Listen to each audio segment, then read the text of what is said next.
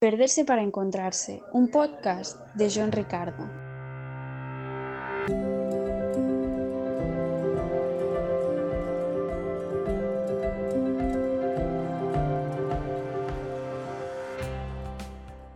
Hola, ¿qué tal querido oyente? Bienvenido a Perderse para Encontrarse, la guía para hacer cuando no sabes qué hacer. Y eh, precisamente antes de comenzar con la temática de hoy me gustaría aclarar un poco ¿Qué es perderse para encontrarse?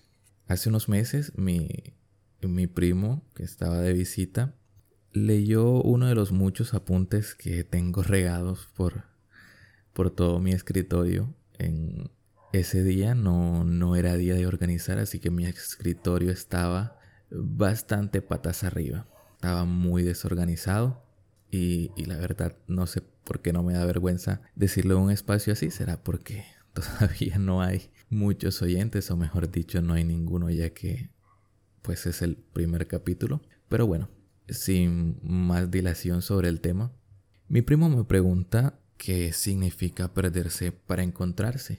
Em, como carajos, no sé si me, me tocó censurar esa, esa palabra. Aún no tengo muy claras las políticas de la plataforma. Pero, ¿cómo carajos te encuentras perdiendo? Y es precisamente de lo que trata el día de hoy. Los asistemáticos o las personas a las que el sistema les ha fallado o el sistema no funciona o cómo te sientas más cómodo eh, formulando la idea para que te funcione mejor. Mi nombre es John Ricardo. Mido casi dos metros en un país de Latinoamérica. Tengo algo de atención dispersa y soy bastante introvertido, así que estar fuera del sistema es algo que me ha tocado o es algo que he vivido toda mi vida. Y pues con lo que he vivido ha sido básicamente con tratar de adaptarme a un sistema que desde el principio me está fallando porque no está diseñado para mí. Realmente no está diseñado para nadie. El sistema está diseñado para que el que pueda o el que se aguante pueda disfrutar de él. Pero los que estamos fuera de esa media o esa variable mayoritaria, pues básicamente nos toca arreglárnoslas por nosotros mismos o jodernos directamente. Pero ¿qué hacemos con esto los asistemáticos? Como he decidido nombrar este capítulo para las personas que estamos fuera del sistema o no nos acoplamos a él del todo porque fuera del sistema no es a nadie y si me estás escuchando en este momento, quizá te identificas con estas palabras. Quizá fue el sistema educativo, el sistema de salud nos falla a todos, así que te entiendo perfectamente. Pero en, en esta época tan conectada, tan globalizada, atenerse a un sistema ya pues no es algo tan obligatorio, tan, tan necesario, tan rígido. Pero entonces, ¿qué hacemos al respecto?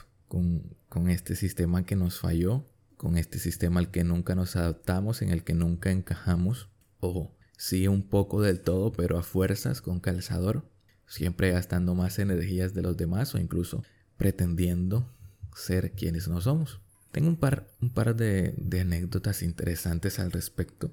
Ya desde la escuela no me adaptaba del todo. Recuerdo que en la primaria era un, niño de cuadro de honor, pero nunca disfruté mucho la escuela porque tenía muchas más preguntas que hacer y en un salón o en una clase con casi 40 o más de 40 niños gritando toda la mañana, no creo que un profesor tenga tiempo ni ánimos de responder a todas las dudas extravagantes que tenía este pequeño ser. Pero desde ahí eh, siento que, que ya algo del sistema educativo no iba conmigo y es algo que he visto mayoritariamente ahora que, soy autodidacta en muchas áreas de mi vida. Por ejemplo, esto, el, área técnica, que no soy un experto en audio ni mucho menos, eh, lo he aprendido por mi cuenta. Vivimos en la era de los tutoriales de YouTube. Hasta para calentar un poco de agua buscamos un tutorial de YouTube. En fin, mis problemas llegaron en fin, mis, mis problemas llegaron principalmente en la adolescencia, ya en la secundaria o el bachillerato, porque esto de la atención dispersa, aunque no tengo tanta, por así decirlo, para no hacerles el cuento largo, solo una pequeña desviación, siempre me afectó porque no me motivaban para nada las clases. Y recuerdo mucho una profesora que me decía que porque miraba tanto por la ventana, que acaso estaba enamorado porque estaba elevado en, otro lugar, estaba en otro plano astral, ya dominaba la, meditación desde esa edad. Pero yo siempre me preguntaba, ah, ¿de quién, de quién estaré enamorado? Que ni siquiera yo me doy cuenta. Pero era yo perdiéndome en, mis pensamientos, en el azul del cielo que combinaba con el azul de las paredes, o cómo hacían las abejas para volar si eran tan gorditas. Aún no lo sé. Si alguien tiene la respuesta, ya saben que pueden contactarse conmigo en el correo de la descripción. Pero siempre me hacían muchas preguntas por el estilo en mitad de las clases. Cuando estaba en mi casa con tiempo libre, no. Y desde ahí no encontré primero un sistema con profesores capacitados para entender esta situación. Ya en esta época los profesores le prestan más atención a, la parte cognitiva y psicocognitiva. Lo sé de primera mano porque lo he visto, me ha tocado verlo cuando he tenido alguna clase práctica en las escuelas. Así que es muy diferente, no ha cambiado tantísimo, pero es muy diferente cuando yo estaba en la escuela. Recuerdo que incluso el ir al psicólogo, al psicoorientador, era más una amenaza que algo pues realmente necesario. Y bueno, mis, mis notas fueron bajando considerablemente y era algo que no me importaba mucho y si soy sincero, a día de hoy tampoco me importa tanto.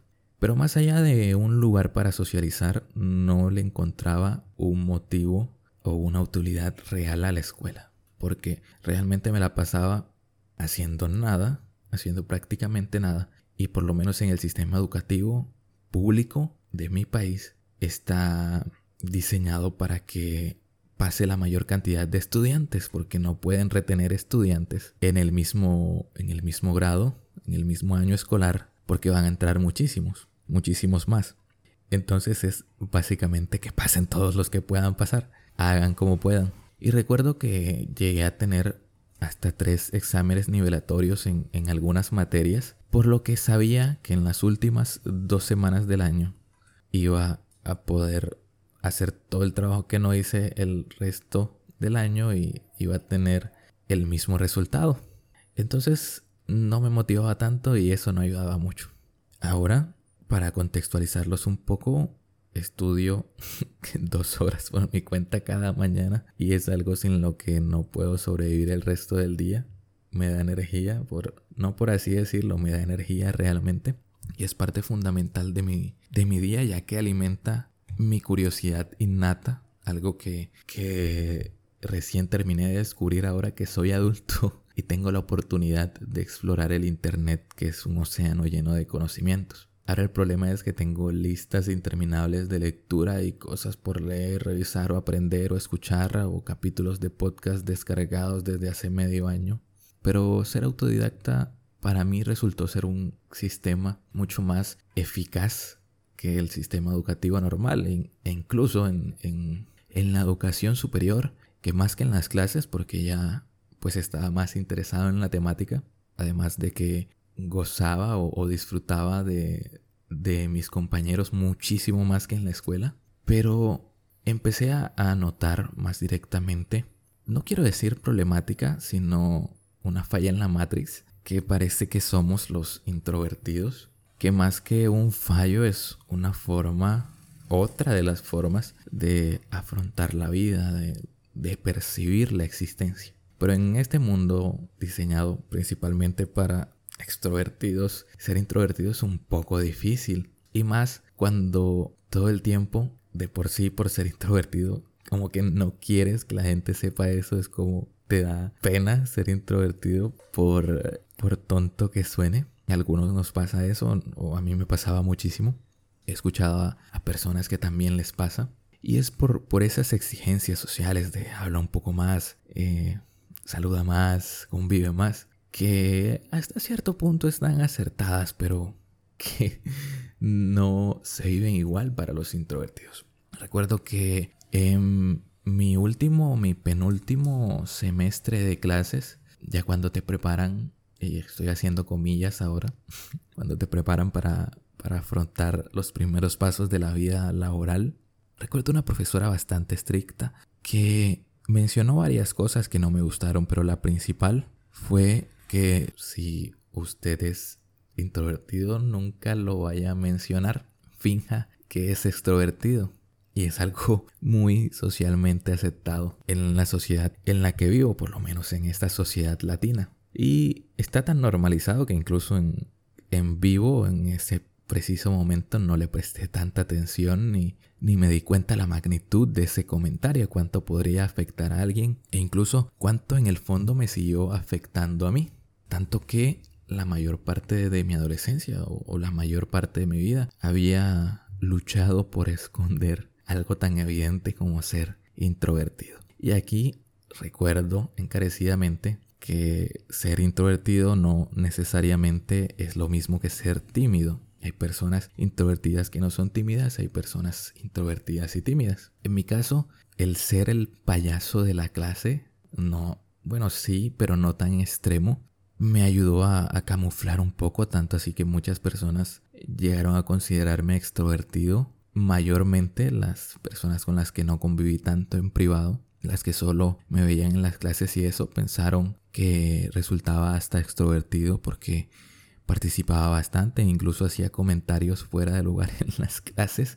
Lo siento profesores que tuvieron que aguantarme, ni yo mismo me hubiera aguantado como alumno, pero las personas que, estuvieron más cerca de mí sí, sí notaron más esa parte, principalmente porque muchas, después de prácticamente cinco años de convivencia, no supieron nada de mí, ya que eh, aún soy bastante reservado con mi vida privada, pero en ese tiempo aún mucho más, incluso con mi círculo relativamente cercano. Y así me la pasé, pretendiendo ser extrovertido porque era lo que nos tocaba a los introvertidos algo que, que cambió un poco y, e incluso un poco más después de, escuchar esta charla TED de, de la autora del libro El poder de los introvertidos, cuyo nombre se me escapa ahora, sé que es Susan, disculpe por no preparar esa parte. Tanto así que, que su libro es uno de los que está en mi lista de espera para este año. Pero es una de las personas, uno de los factores que me hizo ver que no está mal ser introvertido. Y al introvertido no solo le queda fingir ser extrovertido para poder sobrevivir. Me gusta que en, los últimos años se ha normalizado un poco más, pero definitivamente el, sistema está creado para los extrovertidos. A veces menos de lo que creemos los introvertidos, pero mayoritariamente está creado para los extrovertidos, desde la socialización hasta la, las entrevistas de trabajo, la dinámica de trabajo en sí. Pero bueno, ahora en, en la cuarentena muchos no se entendieron.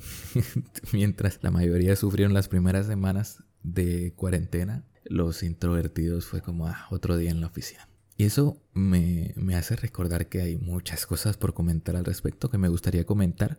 Tanto así que creo que sacaré un episodio solo para hablar de, de la introversión y una especie de guía con cómo afrontar ciertas situaciones de la vida que nadie te dice cómo afrontar siendo introvertido más que actúa como el extrovertido de turno. Pero sí, es algo muy común ser un introvertido fuera del sistema para extrovertidos que no tiene misericordia a veces contigo.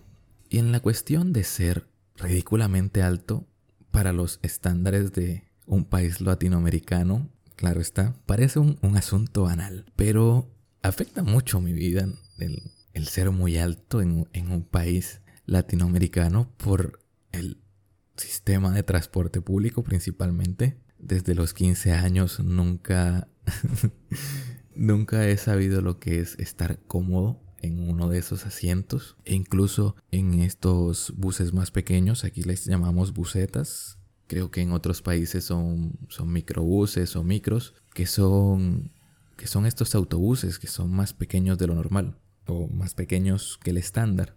Perdón por divagar tanto. ¿eh? Ahí incluso de pie voy incómodo porque mi cabeza empieza a rozar con, con el techo de, de este autobús. Y pues no es algo tan, tan grave o tan exagerado como los casos anteriormente dichos, que de paso cabe mencionar que solo toqué los temas superficialmente, pero que, que, que igualmente se siente extraño no, no poder disfrutar de algo que está diseñado supuestamente para todos. Y claro, siempre están los comentarios de cuánto mides. wow, eres muy alto. Creo que un día voy a olvidarlo si alguien no me lo recuerda cuando me acaba de conocer. Y muchas de estas situaciones que te hacen sentir diferente. Afortunadamente, con ser muy alto, el porcentaje mayor es para bien. Pero me sigue recordando el hecho de estar fuera del sistema en muchos aspectos. Y quizá tú también te sientes así en este momento. Quizá en cosas muchísimo más graves que las que he mencionado aquí. Yo también he estado ahí. Quizá te sientes fuera del sistema por tu orientación sexual o cómo te percibes como persona, por tus gustos, por tus decisiones, por lo que estudias, por tu pareja o por la falta de ella por cómo vistes, por qué escuchas, por qué comes, por cómo respiras. Incluso todos nos hemos sentido fuera de lugar y nos hemos sentido defraudados por un sistema, por lo menos una vez en la vida. Y si tú eres una de las personas que se ha sentido más defraudado que acogido por el sistema, bienvenido. Este es el lugar perfecto para ti. Disculpa que, este capítulo suene tan introductorio, pero bueno, es, el primer capítulo y quiero que denote el tono de las temáticas que, trataremos aquí generalmente. Y quiero que sepas que es principalmente para ti el, el contenido de este podcast. Las reflexiones que hago son para mí principalmente, aunque suene egoísta, pero pensando en compartirlas contigo primeramente. La cuestión, o a lo que quiero llegar con todo esto que he dicho, es la problemática de lo establecido en un mundo cansado de lo industrializado. Los sistemas tuvieron auge después de la revolución industrial. Nacieron las grandes empresas y nacieron las escuelas. Por lo que estos sistemas están pensados para una revolución muy, muy antigua, ya que hemos tenido un par de revoluciones después de esa, como la revolución tecnológica, la revolución informática y muchas más. Pero los sistemas fundamentales siguen allí porque es muy difícil cambiar unos sistemas tan arraigados, no solo porque va a ser difícil que la gente los suelte, sino porque es muy difícil conseguir otro sistema que funcione. Pero he notado que, que más en los últimos años, estas últimas generaciones están cansados de la industrialización y se nota en la misma industria, valga la redundancia, con el auge de las startups o estas empresas pequeñas desarrolladoras de aplicaciones que quieren cambiar el mundo, que hacen cosas diferentes. Empresas de jóvenes para jóvenes, donde las oficinas parecen de todo menos un lugar para trabajar y que la mayoría en realidad se lleva el trabajo a casa y lo termina allí, en las que el teletrabajo pues no fue un desafío tan grande porque ya estaban acostumbrados en una generación o en dos generaciones, las dos últimas generaciones, porque la tercera todavía no está en edad, dos de las últimas generaciones les encanta viajar, tanto si pueden como si no pueden, ven a alguien viajando y disfrutan de un videoblog viajero, de una cuenta de Instagram de viajes. Este afán de, de conocer el mundo, de, de, ser un ciudadano global, de, de minimizar los límites y las fronteras ir más allá de lo establecido. Incluso se ha industrializado eso mismo en empresas. Incluso se ha industrializado eso mismo en empresas como Starbucks, que quieren darte un dato más ameno, más personalizado al escribir tu nombre, pero que al fin es una estrategia masiva y que no eres nada especial por ese hecho. Eres especial por muchísimas cosas más, pero no te quiero decir esas cosas al oído porque puedes malinterpretarme. Pero sí, se siente un, un cansancio, un hastio de parecer solo un engranaje más en una maquinaria mayor. Tanto así que se busca una individualización, una particularización de uno mismo, queriendo saberse diferente dentro del grupo, pero al mismo tiempo pertenecer a ese grupo. Porque estamos en una época de cifras, no somos más que la cifra en, en una plataforma o en una hoja de cálculo o en una estadística. y queremos ser mucho más. Queremos ser reconocidos como un ser pensante y particular y, aunque suene despectiva la frase, único y diferente. Y entonces nos quedan solo dos opciones. Llorar sobre la leche derramada y quejarnos continuamente de este sistema que nos ha fallado y que es cierto, nos ha fallado, pero ¿sirve de algo quedarnos solo con esa idea? Y ahí entran los dos caminos. Ser una víctima, quejarme y quedarme ahí, rendirme porque el sistema ya me falló, ¿qué puedo hacer? O crear nuestros propios sistemas. Estamos en la época perfecta para crear nuestros propios sistemas. Tenemos toda la información del mundo en la palma de nuestra mano y sé que esto es algo muy peligroso porque no estamos muy instruidos para manejar esa cantidad de información sin volvernos un poco locos. Pero es el otro camino.